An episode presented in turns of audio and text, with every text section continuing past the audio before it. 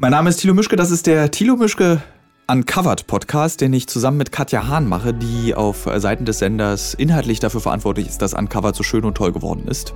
Und wir reden heute über die Bundeswehr in Mali und wir reden vor allem darüber, wie sich das anfühlt, in Krisengebieten als Journalist unterwegs zu sein und wie schwierig das für mich ist, darüber zu reden, was ich eigentlich erlebe, was hinter der Kamera passiert, also wie mich das bewegt, was auf Reisen wie in Mali oder in El Salvador passiert, ob ich manchmal auch weine und wie schmerzhaft viele Erfahrungen sind, die wir auf diesen Reisen machen, die es niemals ins Fernsehen schaffen, weil es einfach zu krass emotional auch fürs Fernsehen manchmal ist. Und die Mali-Folge kommt am 4.12. um 22.10 Uhr auf ProSieben. Eine neue Folge des Uncovered Podcasts, beziehungsweise des Thilo Mischke Uncovered Podcasts, beginnt heute mit dem Thema Bundeswehr Einsatz in Mali. Und wieder ist der Gast heute Thilo Mischke, ich und Katja Hahn. Wir sind, die, wir sind unsere eigenen Gäste in diesem Podcast. Das finde ich schön. Und wir reden heute darüber, was, äh, was macht die Bundeswehr in Mali? Äh, wie ist es in einem Krisengebiet zu drehen? Weil Mali ist offiziell ein Krisengebiet und ähm, der Einsatz, der UN-Einsatz der Bundeswehr in Mali gilt als der gefährlichste UN-Einsatz der Welt. Ähm, welche Bedingungen müssen erfüllt werden, dass man dort drehen kann? Und ähm, ja, wir reden genau über dieses Thema. Und du, liebe Katja, sprichst mit jemandem, der den Zivildienst eigentlich auch verweigern wollte. Das kann ich, gebe ich dir mal als Einstieg für, für deine erste Frage, wenn du möchtest. Ich mache aber ganz was anderes. Oh, ähm, und zwar ähm, hast du gerade äh, gesagt, es ist eines der gefährlichsten Länder. Du warst jetzt schon in wahnsinnig vielen gefährlichen Ländern. Trotzdem ähm, habt ihr vor Mali ähm, etwas Neues gemacht. Ähm, ihr habt euch speziell vorbereitet. Ihr wart in England. Ähm, vielleicht magst du darüber mal ein bisschen was erzählen, ja. was ihr da gemacht habt und warum auch, weil, ja. Äh, wir haben jahrelang eigentlich sind, haben wir Krisengebiete bereist, also äh, Mexiko mit den Kartellen, äh, El Salvador. Wir waren aber gar nicht dafür ausgebildet. Und es gibt eine, eine kleine Ausbildung für Journalisten, ähm, eine Krisengebietsausbildung, äh, die man machen kann. Die kostet sehr viel Geld, dauert drei, vier Tage bis mehrere Wochen auch. Und dort lernt man dann zum Beispiel, was es bedeutet, entführt zu werden.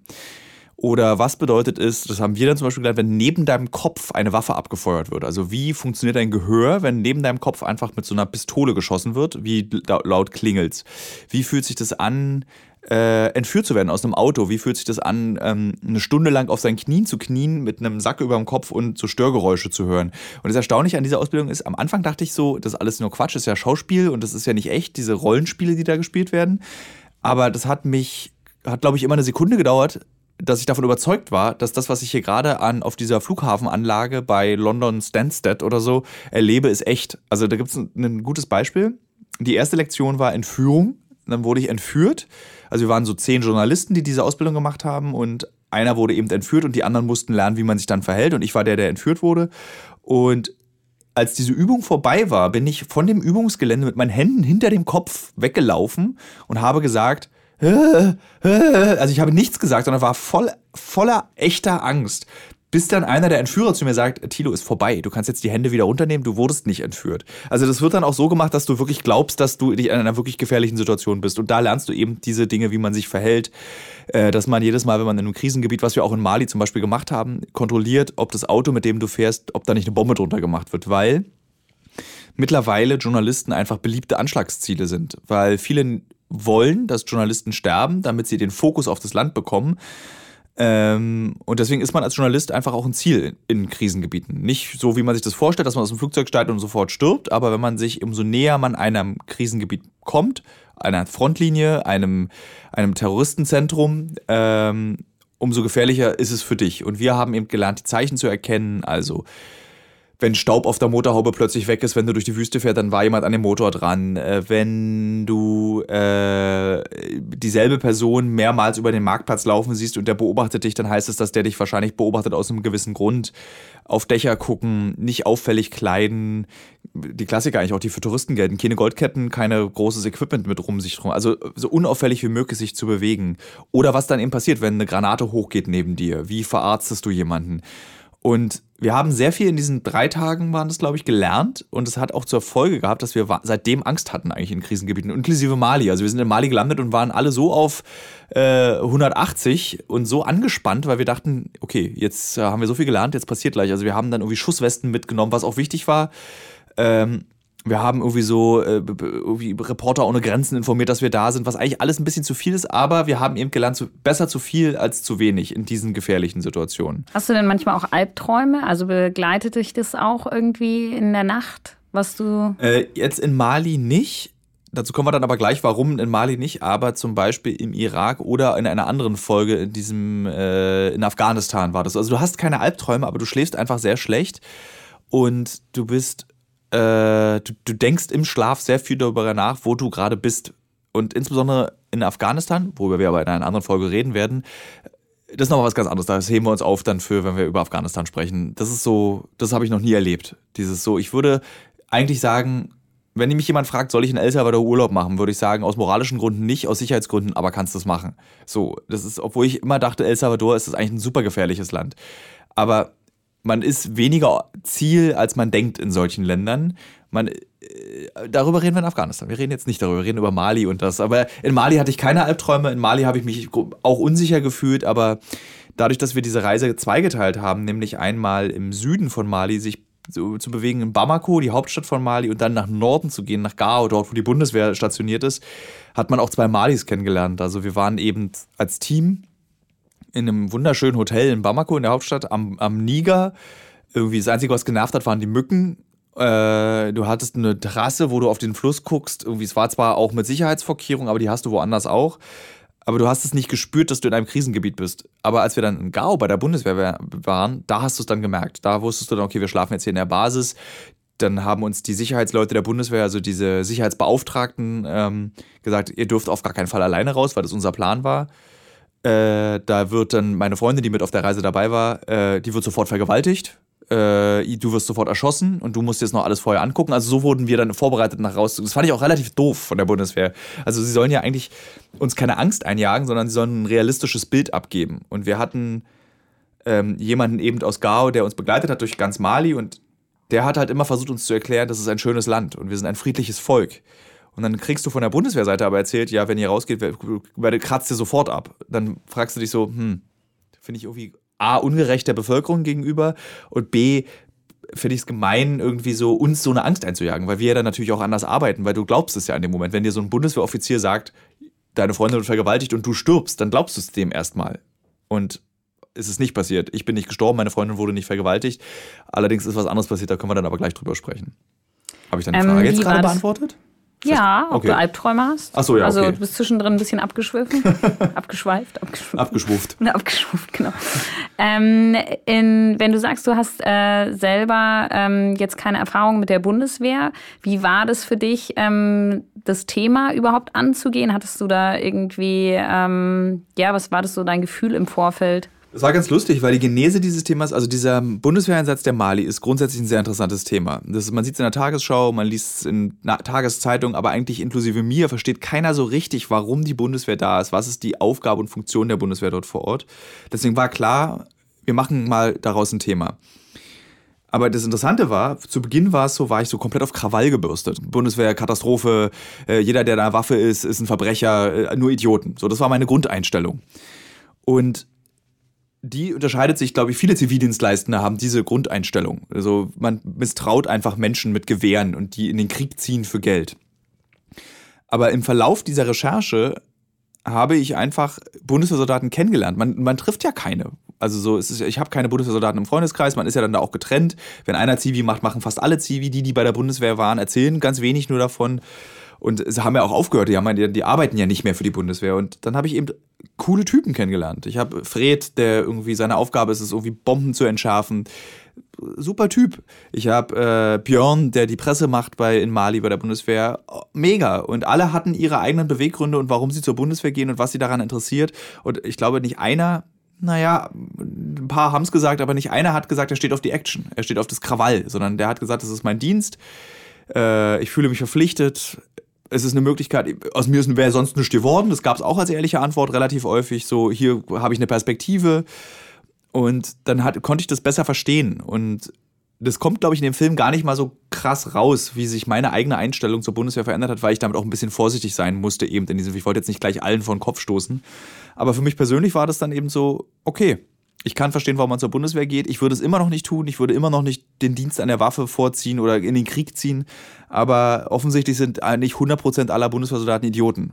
So, es ist nicht wahr. Das habe ich gelernt. Und das war eine sehr oberflächliche und dumme Annahme von mir. Und ich schäme mich eigentlich auch, dass mal so, so einen Mist denkt. Aber das ist dann, passiert dann eben, wenn man so irgendwie, wenn man Freunde bei der Antifa hat und selbst auch gerne irgendwie sich eher im linken Spektrum politisch bewegt, das darf ich alles nicht erzählen auf so einem Podcast. Egal. Meine sozialdemokratische Herz, es schlägt stark und fest. Äh, naja, jedenfalls hat man dann ja auch so eine besondere Einstellung zur Bundeswehr. Aber die wurde eben verändert und ich habe eben gemerkt, okay, es gibt einen Grund, warum Menschen das machen, auch in Mali. Aber das war, kann man eigentlich gleich hinspringen. Was mich wirklich überrascht hat, war, wie, wie unvorbereitet eigentlich ein Bundeswehrsoldat in so ein Krisengebiet geht, wenn er noch nicht so ein erfahrener Haudegen ist. Die kommen da halt hin, leben in ihrer Basis, die ein Mini-Deutschland ist. Das ist ein, oh, jetzt, oh, jetzt kommen mir 5000 Sachen, die ich gleichzeitig erzählen will. Dann machen wir mal kurz eine Hakenliste im Kopf. Fangen wir an. Mini-Deutschland-Basis. Fange ich mal kurz da. Darf ich einfach ja, erzählen? Du erzählst. Also, das ist total faszinierend. Wir waren ja erst 14 Tage in Mali unterwegs auf eigene Faust, haben uns das Land angeguckt, Kultur, Leute, Leben, krasses Land, tolle Kultur, tolle Menschen, trotz der krassen Situation in diesem Land äh, mit dem islamistischen Terror, mit den Drogen, die durch die Flüchtlinge durch das Land gehen. Und dann kommst du nach Gao in die Bundeswehrbasis, die in dem Moment, wo du bei Camp Castor den Fuß über die sandige Schwelle hebst, hast du das Gefühl, du bist in so einer Art Sanddeutschland. Da kommt dann so ein Typ, der dir erklärt, du kannst hier das Trinkwasser trinken. Und ich vermute, das ist der einzige Ort in ganz Afrika, wo du aus dem Hahn trinken kannst, weil irgendwelche Wasseringenieure aus Deutschland eingeflogen werden, damit die Bundeswehrsoldaten auf ihren Toiletten aus dem Hahn trinken können. Es gibt jeden Abend irgendwie äh, richtiges Essen. Es ist sowieso, äh, es gibt Rittersport, es gibt so deutsche Produkte, deutsches Fernsehen, alle reden Deutsch. Es gibt einen Mückenbeauftragten, der sich darum kümmert, dass die Malaria-Population in diesem Camp sich nicht ausrastet. Es ist wie so ein Mini-Deutschland. Ich glaube, so stelle ich mir minus des Rassismus Namibia vor 100 Jahren vor. Deutsche in Afrika, die so tun, als wären sie nicht in Afrika. Das war schon faszinierend. Und in so eine Basis wird dann eben so ein 22-jähriger Soldat geschubst, der zu Hause erzählt, er ist in Mali. Und dann kommt er aus der Basis und erzählt, er hat das echte Mali gesehen. Wir sind da mit so einem Betonpanzer Igel Pickup durch die Stadt gefahren und dann ist für ihn der Blick aus so einem A4-Blatt großem Fenster der Blick in dieses Land, was er äh, auf die Menschen, die er beschützen soll. Und es ist total abstrakt zu verstehen, dass diese Leute dort sind, die Leute beschützen sollen, die einen Friedensvertrag wahren sollen, aber eigentlich gar nicht wissen, wo sie sind. Die kriegen das gar nicht mit. Und sie machen ihren Dienst ohne zu wissen, wofür, warum, in welchem Land und wie das hier aussieht. Und das hat mich am meisten eigentlich fasziniert und auch echt abgeschreckt, dass dann die Bundeswehr nicht in der Lage ist, so eine Art Landeskunde so den Leuten zu, zu beizubringen. Die Landeskunde ist dann so, hier gibt es Skorpione. Ja, guten Morgen, die gibt es auch in Griechenland. Oder es gibt hier irgendwie so, äh, ähm, sie kommen ja nie in die Gefahr, einfach mal so rauszugehen. Sie sind einfach immer in dieser Isolation ihrer, ihres, äh, ihrer, ihres Camps. Und dann fragst du dich so, ist das der richtige Weg, um einen Friedensvertrag zu wahren, um Zivilisten zu schützen? Das fragst du dich die ganze Zeit. Und du fragst es auch diese Soldaten. Also wir haben viel, ich habe viel mit denen geredet, ohne dass die Kamera lief. Und es war oft wirklich so, ja, ich, also ich weiß auch nicht so richtig, was ich hier mache. So, ich bin jetzt hier vier Monate oder sechs Monate, ich glaube vier sind sie, glaube ich, da. Und ja, es ist heiß. Und dann fliege ich wieder nach Hause und ich kriege ein bisschen mehr Geld. Und das ist schon, da stellst du dir die Frage so, was, was, ist, was ist die Aufgabe eines Bundeswehrsoldaten? Und wie war das dann für dich selber, wenn du sagst, ganz viele gehen gar nie aus diesem Camp, aus dieser geschützten Zone raus? Ähm, wir hatten im Vorfeld ja besprochen, so, ja, wir wollen auf alle Fälle auch versuchen, dass ihr außerhalb des Camps dreht, aber natürlich immer aufpassen, dass sozusagen das auch, also wir haben ja schon die Vereinbarung, also kein Filmrecht, also oder nichts in dem Film rechtfertigt ist, dass ihr euch in Gefahr bringt. Und im widersetzen wir uns ja jedes Mal, bei jeder Folge ja, widersetzen wir uns diesem Satz. Genau, aber ähm, netterweise schreibt ihr ja vorher immer noch mal, dass ich dann zumindest schlecht schlafe, wenn ich weiß, ihr seid unterwegs. Ähm, und äh, so war das in, in Mali auch. Ihr hattet ja den Osmane irgendwie, der euch äh, begleitet hat und ähm, das hat auch nicht gleich auf Anhieb geklappt, dass ihr aus dem Camp raus ja. konntet. Vielleicht äh, kannst du das nochmal so ein bisschen beschreiben, das, wie das war? Äh, also erstmal aus, Osmane ist so ein sogenannter, auch Journalist, nicht sogenannter, sondern also ich hätte jetzt Fixer gesagt, aber eigentlich ist er Journalist und er hat uns eben fast drei Wochen lang geholfen, in diesem Land alles möglich zu machen. Also von durch Bamako gehen, auf dem Marktplatz, Leute treffen, äh, Schmuggler treffen, die Flüchtlinge durch die Wüste fahren, bis hin eben oben in seiner Heimatstadt Gao, ähm, uns den Spaziergang in Anführungsstrichen, in diese umkämpfte Stadt oder diese sehr gefährdete Stadt zu ermöglichen. Und wir wollten drei Tage. Also wir waren, ich glaube, insgesamt, die Bundeswehr hat es uns auch nicht wirklich leicht gemacht, um ehrlich zu sein, da zu drehen und zu arbeiten. Äh, wir wollten, ich glaube, fünf Tage auf der Basis bleiben, durften dann nur vier, hatten dann drei Tage, wo wir jeden Tag gesagt haben, okay, heute gehen wir raus. Und es war dann so, dass Osmane natürlich wahnsinnig gut vernetzt in der Stadt ist. Und der wusste immer, bevor der Bundeswehrgeheimdienst Bescheid wusste, wusste Osmane schon, okay, heute Nachmittag passiert was. Und das passierte dann auch jeden Tag. Also am ersten Tag wurde äh, sogenannte Araber, das sind dann eben die, äh, äh, ja, die Araber tatsächlich, also aus dem arabischen Raum Nordafrika äh, wurde einer umgebracht und durchs Dorf, also durch Gao gezogen, was immer, was eine Geste des, ähm, des ähm, wie sagt man das, was ist das Gegenteil von Respekt? Erniedrigung. Erniedrigung, eine, eine Geste der Erniedrigung darstellt und er meinte, heute können wir nicht raus. Und dann am nächsten Tag meinte er, okay, heute ist ruhig, heute gehen wir raus. Und dann sind wir auch tatsächlich raus haben dann mit Bewohnern der Stadt ein Interview geführt und plötzlich eskalierte die Situation. Und das war dann im Übrigen, worüber wir am Anfang dieses Podcasts gesprochen haben. Da setzte dann alles ein, was wir gelernt haben. Also wir haben den Dreh sofort abgebrochen, haben äh, sind ins Auto gesprungen, haben die Bundeswehr engiert, die haben uns in Empfang genommen. Äh, ähm, der Fahrer holte plötzlich eine AK-47 aus seinem Kaftan, also aus seinem langen Gewand raus. Und da war dann auch so, wir, wir beide lächeln jetzt, während wir darüber reden. Da war da hatte ich richtige, echte Angst. Da wusste ich, okay, wenn die jetzt auf dieses Auto schießen, so einen alten Toyota Land Cruiser, dann sind wir tot. Also uns niemand beschützt, uns das Auto überschlägt sich, wir sind, wir sind, wir werden entführt, wenn wir überlebt haben. Ähm, also das war so ein perfektes Beispiel. Innerhalb von Sekunden eskalierte die Situation. Du hast nicht damit gerechnet. Ich habe irgendwie extrem bitteren Tee getrunken, äh, E-Zigarette geraucht und äh, Musik zugehört. Und dann haben wir Interviews geführt. Und wirklich innerhalb von einer Sekunde war, ich habe das lustigerweise sogar gehört, diese AK-47 Schüsse in der Stadt. Die hört man. Das ist so ein ganz spezielles Geräusch, macht eine AK-47. Und drehte mich so Richtung Stadt guckte dann das Team an und auch Osmane und fragte, habt ihr das auch gehört? Und alle so, was denn? Und ich so, ah, okay. Und dann wirklich zwei Minuten später kam der Anruf, wir müssen zurück. Und dann sind wir wirklich auch wie im Film, so mit irgendwie 100 Stundenkilometer durch diese Stadt gerast, über Schotterpisten, hinten Abkürzungen genommen, dass wir bloß nicht in diese Schießerei kommen. Und dann sind wir mit zitternden Knien in dieser Basis abgegeben worden. Es ist eine wahnsinnig emotionale Verabschiedung zu Osmane, weil der, der fing an zu weinen, ich fing an zu weinen, meine Freundin fing an zu weinen, weil wir haben drei Wochen Zeit miteinander verbracht. Und der letzte Moment, den wir auf dieser Reise verbracht haben, ist ein Moment, der genau gezeigt hat, wie kaputt dieses Land ist und wie hilflos die Bundeswehr auch ist. Also man muss sich das vorstellen, da ist eine Schießerei und Luftlinie 500 Meter sitzen 1000 Bundeswehrsoldaten, die nichts machen können, die nichts dagegen machen können, aufgrund ihres Mandats, aufgrund ihrer rechtlichen Befugnis dort. Und du hast dann eben auch Bundeswehrsoldaten, die dir sagen, Alter, ich will da raus, ich will mit meinem Gewehr im Anschlag dafür Ruhe sorgen, aber ich darf eben nicht. Und dann ist die Frage, ist es gut, dass sie es nicht dürfen? Können sie mit der Situation umgehen? Gäbe es viel mehr deutsche Opfer, deutsche Soldaten, die dann plötzlich sterben, weil die eben auch gar nicht mit dieser Situation umgehen können? Und dann mache ich jetzt mal kurz eine Pause und setze kurz ab. Wie Darf ich dazu noch was fragen? Ja. Ähm, du hast jetzt äh, ja auch erzählt, deine Freundin war mit dabei. Ähm, gerade wenn es so gefährlich wird, wie ist es dann? Also ähm, denkt man dann an erster Linie so, wie beschütze ich uns beide irgendwie? Oder ist es gut, dass ihr die Situation zusammen teilt? Ich glaube, es ist, also erstmal muss man sagen, meine Freundin ist härter als wir alle im Team. Also es gibt eine Geschichte, da wurden wir, äh, in der zweiten Staffel sieht man das auch, da wurden wir beschossen, als wir an der äh, Front zum IS waren, äh, an der Frontmauer, also an der Frontlinie zum IS, wurden wir plötzlich beschossen. Und alle starben vor Angst, außer meine Freundin, die versucht, den Ton zu regeln, damit sie die Geräusche gut einkriegt. Also sie hat da irgendwie auch eine besondere Art mit umzugehen. Und sie ist in diesem Fall mutiger als ich, was mir oft hilft, keine Angst zu haben. Also wenn ich weiß, okay, wenn meine Freundin sich Sorgen macht, dann muss ich mir Sorgen machen. Bislang hat sie sich noch keine Sorgen gemacht. Sie macht dann die Lippen schmal und sagt so, schaffen wir schon, kriegen wir schon hin. Und darauf vertraue ich, also weil sie auch eine gute Urteilskraft hat. Keiner nützt natürlich nichts, wenn uns eine Mörsergranate trifft, sind wir beide tot und dann kann ich auch nicht mehr auf meine Freundin böse sein, weil dann sind wir halt tot. Aber in der, selbst in der Situation, da war sie auch angespannt, als wir dann schnell mit diesem Auto zurückgefahren sind. Und da war dann so, wusste sie.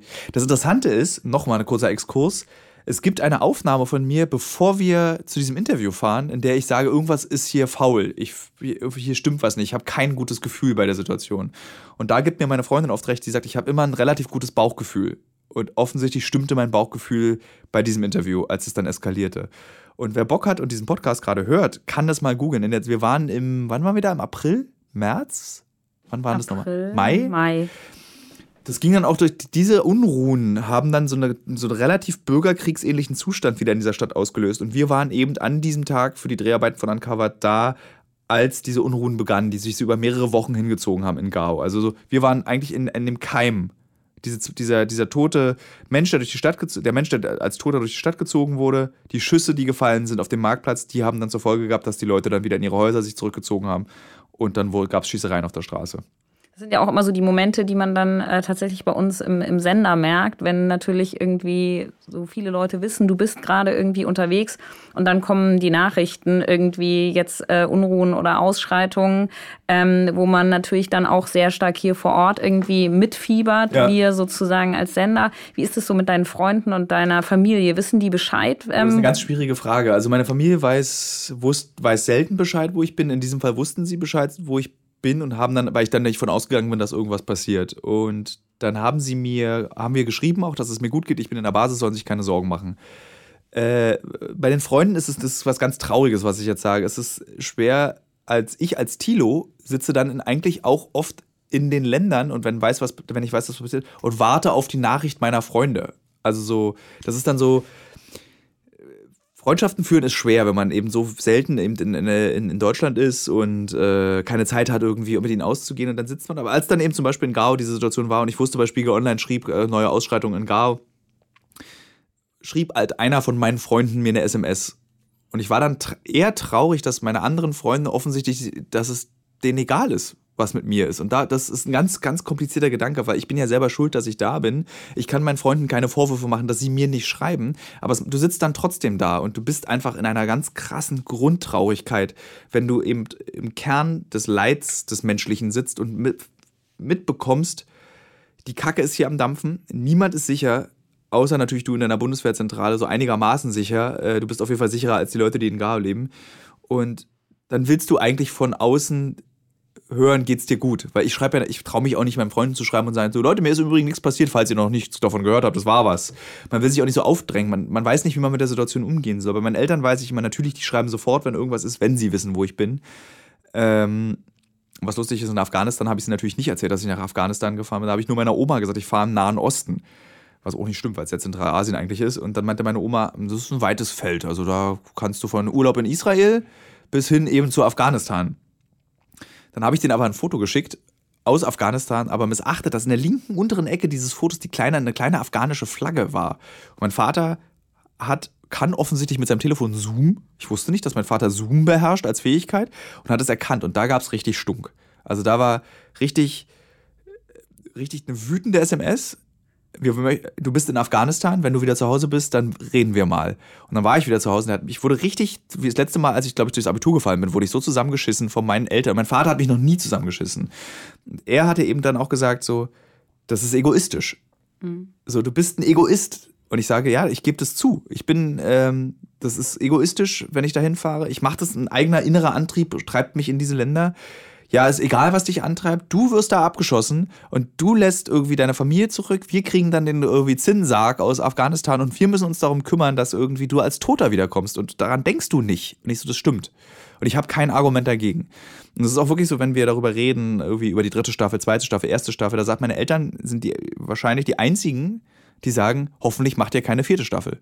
Wir wollen das, das ist unerträglich. Meine, jedes Mal, wenn ich meine Mutter sehe, wenn ich in Berlin bin, sagt sie, ich habe jedes Mal Angst, wenn du weg bist so egal, ob du es uns sagst oder nicht, auch wenn du in Urlaub fährst, habe ich Angst. Vielleicht fährst du gar nicht in Urlaub. Vielleicht irgendwie machst du jetzt irgendwie mittlerweile irgendwie Wandern in Afghanistan, weil du ja völlig verroht bist. So, das ist schwer für Familien. Also für die spielt es auch keine Rolle, ob es Mali oder Mallorca ist. So, die denken ja immer so, okay, der fährt ja nicht normal nach Mallorca. Der will dann mit wahrscheinlich irgendwelchen Roma-Familien Kokain verticken auf Mallorca. So. Also es ist nicht einfach für Eltern. Und für Freunde ist es auch nicht einfach, weil die auch zum Beispiel, wenn man wiederkommt, was fragst du denn jemanden, der irgendwie aus Somalia kommt, als dein, dein bester Freund? Und wie war's? So, das ist für die, für alle, das gesamte Umfeld keine einfache Angelegenheit. Und ich traue mich nicht zu reden, ich will mich nicht aufdrängen. Also deswegen ist so ein Podcast ganz praktisch, weil du kannst ja hier endlos reden. Aber das ist aber tatsächlich, finde ich, verändert es ja so die Kommunikation. Also ja. alle deine Themen. Ich habe das auch so gemerkt. Ähm, wir haben ja bei ProSieben jetzt häufig eher lustigere Themen und ähm, wenn man dann uncovered macht und, und wir schreiben viel, wenn du unterwegs bist oder telefonieren Und ähm, auch eben, egal ob zweiter Weihnachtsfeiertag oder Urlaub, ähm, Geschichten passieren halt dann, wenn sie sind. Und ich erinnere mich auch noch, wie du irgendwie, da war ich im Urlaub und irgendwie mein Sohn stand neben mir und ich habe ganz vergessen, dass der neben mir steht und wir unterhalten uns über, ich weiß gar nicht mehr, was es war, glaube ich, Heroin. Und irgendwann merkte ich, so wie sich mein Sohn mich so mit großen Augen anguckt und so meinte, Mama, was ist denn Heroin? Und ich mir auch nur so dachte, okay, ich weiß nicht, ob das jetzt der richtige Zeitpunkt ist, das zu erklären. Und so geht's dir ja wahrscheinlich in deinem Freundeskreis ja. auch. Die Themen sind halt für jeden von uns irgendwie erstmal abstrakt, ja. Und auf einmal, ähm, ja, werden sie so zum Teil irgendwie ähm, der eigenen Wirklichkeit. Ja. Also die sind halt auch und es ist ja, in dem Moment, bevor ich in dieses Land reise, egal welches, ist das Thema für mich ja auch abstrakt. Und in dem Moment, wo ich es aber erlebt habe, hat es für mich weniger Abstraktion und viel mehr Realität. Wenn ich aber wiederkomme, kann ich von niemandem erwarten, dass er mich ausfragt dazu. Mhm. Also so, weil für den bleibt das Thema abstrakt. Für den bleibt Mali ein Land, was, man, was die meisten nicht mal auf einer Karte zeigen könnten, wenn man ihnen sagt, zeig mir mal, wo Mali ist. Hätte ich auch vorher irgendwie Schwierigkeiten gehabt. Ja, okay, Westafrika weiß ich, aber wohnen jetzt da genau? Also so, das, jetzt weiß ich ganz genau, wo Mali ist. Aber was, worüber unterhält man sich dann? Weil die einen haben als Sorge Kinder kriegen, irgendwie Altersvorsorge und, und ähm, die Probleme habe ich im Übrigen auch. Also ich muss mir auch über Altersvorsorge Gedanken machen, aber darunter erhält man sich oder wollen wir eine Band gründen und ich komme wieder und habe stelle sechs Wochen, nachdem ich in Mali war, den roten Sand an meinem Rucksack fest und werde dann traurig, weil ich das dann sehe. Und wie teile ich mich so mit, was kann ich von meinen Freunden und von meinem Umfeld erwarten. Meine Eltern, die Angst haben, Fragen zu stellen zu den Geschichten, weil sie Angst haben, dass ich, also da will ich noch eine kurze, eine, eine persönliche Anekdote erzählen. Als wir letztes Jahr aus dem Irak wieder kamen, haben wir ja diese Interviews geführt mit diesen Frauen, die so vergewaltigt wurden vom IS und ich habe die Interviews geführt und ich kann mich erinnern, das hat mich sehr bewegt, es hat auch geschmerzt, diese Gespräche zu führen. Aber am meisten eigentlich, weil die Frauen das so kalt erzählt haben, ohne dass sie es bewegt hat, sondern ich war so krass erschrocken über diese innere, äh, abgeschlossene Kälte. So, so, anders kann man wahrscheinlich sowas auch nicht erzählen. Und fünf oder sechs Wochen später treffe ich meine Mutter an der Kreuzung in Berlin und wir unterhalten uns und sie fragt, und sie fragt, wo warst du denn jetzt, was du mir wieder nicht erzählt hast? Und dann habe ich ihr erzählt, ich war im Irak und habe Frauen interviewt, die vergewaltigt wurden vom IS oder von Mitgliedern des IS. Und in dem Moment habe ich so krass angefangen zu weinen weil das, da ist es aus mir rausgeplatzt. Da kam dann dieser Moment, wo da kann ich wieder weinen. Das ist so hart. Das ist äh, dieses, weil Mutter nur diese einfache Frage gestellt hat, wo warst du? Und da konnte ich das erzählen. Aber weißt du, so wenn du dich dann Freitagabend mit deinen Freunden irgendwie in Berlin triffst äh, und dann irgendwie in der Kneipe stehst, dann sagst, wo warst du? Dann, ja, Irak. Aber da ging das und da konnte man, also ich weiß auch selbst oft nicht, wohin mit diesen Geschichten, um die Anfangsfrage dann zu beantworten. Und da ist es dann eben gut, dass die Freundin dabei ist, weil sie das miterlebt, sie das auch einordnen kann und du kannst dann wenigstens abends im Bett mit den Armen hinter dem Kopf darüber reden, was du erlebt hast und kannst es dir so erzählen. Da, da kann ich, das, da gibt es noch eine, lustigerweise, das wird, ich, machen wir es einfach. Die erste dramatische Situation, die ich als Journalist erlebt habe, also ich habe schon vor Uncovered schwierige Situationen erlebt und aber nie so, bewegend, also so, dass es lebensverändernde Situation war. Also ich habe mit Zwangsprostituierten gesprochen oder mit Heroinsüchtigen. Das, hat, das gehört dann einfach zum Berufsbild eines Journalisten dazu, dass man solche Geschichten auch mal macht. Aber die erste wirklich einschneidende, lebensverändernde Situation hatte ich mit Uncovered in El Salvador, als wir diesen 17-jährigen Jungen aus dem Boden ausgegraben haben. Und da war ja auch meine Freundin dabei. Und das war auch der erste Tote, also nicht die erste Leiche, aber der erste Tote, den ich in seinem, Sta also der ausgegraben wurde, der nicht irgendwie drapiert wurde von der Polizei mit Fähnchen daneben, sondern du warst daneben, neben diesem Vater, der den ganzen Tag, wir waren den ganzen Tag an dieser Ausgrabungsstelle, gehofft hat, das ist nicht mein Sohn. Du, du entwickelst eine Nähe zu einer Person, die du nicht kennst. Du, du versuchst ein Problem zu verstehen, was du nie verstehen wirst, nämlich dein eigener Sohn wurde ermordet und du stehst vor seinem Grab und hoffst den ganzen Tag, das da drin ist nicht mein Sohn. Nur ein Mann buddelt den aus, ich kann nicht helfen, ich habe Angst, ich warte jetzt acht Stunden. Und meine Freundin und ich, wir waren da, haben das begleitet mit der Kamera, haben, dann meinte, der war so relativ hemdsärmlich, dieser, dieser Pathologe, der meinte ja dann, ja, hilft doch mit beim Ausgraben. Und ich so, oh, ich weiß nicht, ich glaube, das ist jetzt nicht meins, also ich, das traue ich mir jetzt nicht zu. Und hier, guck mal, mit dem Stock kannst du gucken, wie alt die Leiche ist, piek mal rein. Und ich so, oh nee, lass mal. Und dann wurde der Sohn gefunden. Es war klar, dass es der Sohn dieses Mannes ist, der neben dem Grab steht. Und dann sind wir das ganze Team, das war das erste Mal für das ganze Team, dass das passiert ist. Und dann sind wir mit dem Auto zurück zum Hotel gefahren, in, nach San Salvador. Alle still im Auto, jeder riecht nach Tod. Wir rochen nach diesem verwesenden 17-jährigen Jungen. Ich merke jetzt schon wieder, das ist hart, darüber zu reden. Und Wir sitzen in der Hotellobby. Wir wissen nicht, was wir machen sollen. Wir haben Hunger. Wir haben die ganze Nacht, irgendwie den ganzen Tag. Wir wollen uns duschen. Wir wollen die Sachen ausziehen. Der Tonmann ekelt sich vor diesem Puschel oben, weil der, an, so, weil der eben nach diesem verwesenen Menschen riecht. Und meine Freundin und ich, wir gehen aufs Hotelzimmer und fangen an zu heulen und können es nicht aufhalten, weil das der erste Tote war, den wir gesehen haben, der als solches nur unerträglich schmerzhaft war, weil der Vater daneben saß. Also wenn du eine Leiche siehst, wenn du ein Grab siehst, wenn du jemanden ausgräbst und du hast keinen Bezug, zu, das ist ein Knochenhaufen, du kennst die Geschichte nicht, das ist eklig. Das ist das Gefühl, was die meisten empfinden, auch ich, wenn du, wenn du sowas siehst. Aber wenn die, aus der Leiche ein Mensch mit Namen wird und einer Geschichte, dann hat es eine Dimension, die dich, die mich bis ans Ende meiner Tage verfolgen wird. Ich schließe manchmal die Augen, ich sehe diesen Menschen. Ich sehe diesen Jungen, diese grün-graue Farbe, ich sehe seine abgeschlagenen Beine, ich sehe den Vater, der zitternd neben mir sitzt. Und das werde ich nicht mehr los. Und ich glaube, so ausführlich habe ich das nur Anja, also meiner Freundin oder meiner Mutter mal, nicht mal meiner Mutter, weil das, das ist jetzt an die Hörer dieses Podcasts und an dich, das ist so ein Beispiel. Wie erzählst du so eine Geschichte und wo? Wo soll man das machen? Keine Chance. Kannst du nirgendwo erzählen. Kannst du weder bei der Betriebsfeier erzählen, noch bei der Weihnachtsfeier, noch am Armbrotstisch. Das kannst du nicht erzählen. Und das schlummert in einem. Das liegt drin und das wirst du nicht los. Das ist so, jetzt habe ich in den letzten Jahren mehrere Tote gesehen, in den Philippinen habe ich Tote gesehen, aber der erste Tote bleibt da. Wenn ich ein, auf den Philippinen, als ich dieses, so eine große Blutlache gesehen habe, wo gerade vor zehn Minuten jemand erschossen wurde oder vor einer halben Stunde, war da der erste Junge, war der 17-jährige Junge aus El Salvador, den ich da in, diesem, in dieser Lache liegen sehen habe. Als wir äh, im Irak diesen äh, verwesten Körper gefunden haben von dem vermeintlichen IS-Kämpfer, war da nicht der verweste IS-Kämpfer, der 17-jährige Junge und der Vater. Das sind traumatische Erfahrungen. Und ich bin froh, dass ich wenigstens mit meiner Freundin die teilen kann. Weil allein, sonst alleine, weiß ich nicht. Wir sitzen abends mit dem Team dann manchmal nach solchen Situationen da das Team trinkt dann ein paar Biere. Ich trinke nicht so gerne Alkohol. Äh, ich spiele dann lieber Switch oder, oder also hier Gameboy, also dieses Nintendo-Ding, um mich abzulenken, oder lese ein Buch oder gucke irgendwie Zeichentrickfilme, um mich abzulenken. Aber therapeutisch ist das nicht. Das, also du musst ja eigentlich, müsstest du mit jemandem ernsthaft darüber reden. Und jetzt diese Situation, dass es hier so aus mir rausplatzt, ist eigentlich wie so eine kleine Therapiesession. Was war die Frage nochmal? Tatsächlich ging es darum, wie, ob das gut ist ähm, mit deiner so. Freundin sozusagen, ja. dass du das teilen kannst.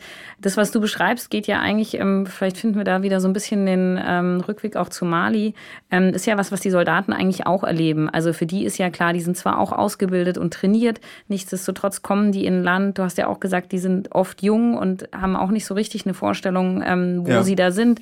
Was hattest du das Gefühl, was so für eine Stimmung in diesem Camp war? Also ähm, wie geht es äh, ja. den, den Leuten da? Die haben ja wahrscheinlich auch Angebote irgendwie, ja, dass sie da nicht durchdrehen. Tatsächlich ist, glaube ich, die, äh, äh, wer den Film Jarhead kennt, den ich auch sehr empfehlen kann, ähm, äh, da geht es halt um Langeweile. Und tatsächlich ist die Hauptstimmung in diesem Camp, die Leute langweilen sich zu Tode.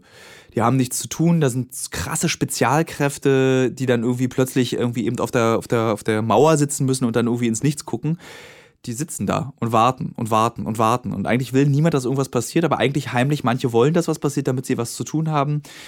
Ähm, aber ich glaube, das Hauptmotiv der meisten in diesem, in diesem, also die jetzt nicht geheimdienstliche Aufgaben haben, ist Angst. Äh, Quatsch, äh, ist, äh, ist Langeweile. Die langweilen sich. Also so, du machst dann Sport, machst dann irgendwie, da gibt es dann so einen Marathon, wo du 40 Runden ums Camp rumrennen kannst. Du äh, liest, guckst Filme, ja, Mali, was kann man da noch zu. Also, naja, vielleicht äh, tatsächlich nochmal ähm, der Punkt, du hast gesagt, ich hat Mali ja auch ähm, sehr beeindruckt als Land, weil tatsächlich natürlich, wenn man jetzt so die Nachrichten liest, dann man liest viel über was beim Bundeswehreinsatz alles nicht klappt, irgendwie kaputtes Material, irgendwie ähm, funktionieren viele Dinge nicht. War das so dein Eindruck, den du vor Ort auch hattest? Oder ist dann so, wenn jetzt kommt der deutsche Journalist und man hat so das Gefühl, jetzt wird aber auch nochmal alles aufgeräumt ja. und irgendwie alles so auf den Präsentierteller gepackt? Gepackt? Also, oder? Du kannst dich als Journalist nicht wirklich frei dort bewegen. Du hast immer so einen Presseoffizier, der auf dich aufpasst. Wir hatten da auch einen sehr strengen Presseoffizier, der auf uns aufgepasst hat, der auch so, keine Ahnung, der auch dachte, dass wir Idioten sind. Also der äh, uns begrüßte mit einer Beleidigung, der mich erstmal so als Trottel dargestellt hat und ich mich immer so, weiß jetzt nicht, warum, warum wollen wir jetzt hier gleich auf Kriegsfuß beginnen miteinander. Äh, das entspannte sich glücklicherweise dann in den letzten zwölf Stunden unseres Aufenthalts auf dieser Basis. Ähm, es ist nicht rausgeputzt, das glaube ich nicht. Also so, es ist so eine Mischung aus so einem großen, relativ Misstrauen der Presse gegenüber, was ich auch nachvollziehen kann. Das ist halt eben so, du bist da auf dieser Basis, dann die Journalisten berichten über nicht funktionierende G3s, dann erzählt dir aber ein Soldat, das G3 ist super, nach 100 Schuss ist es eben nicht mehr super, aber das ist jedes Gewehr, ist nach 100 Schuss nicht mehr zielgenau. Dazu kann ich nichts sagen.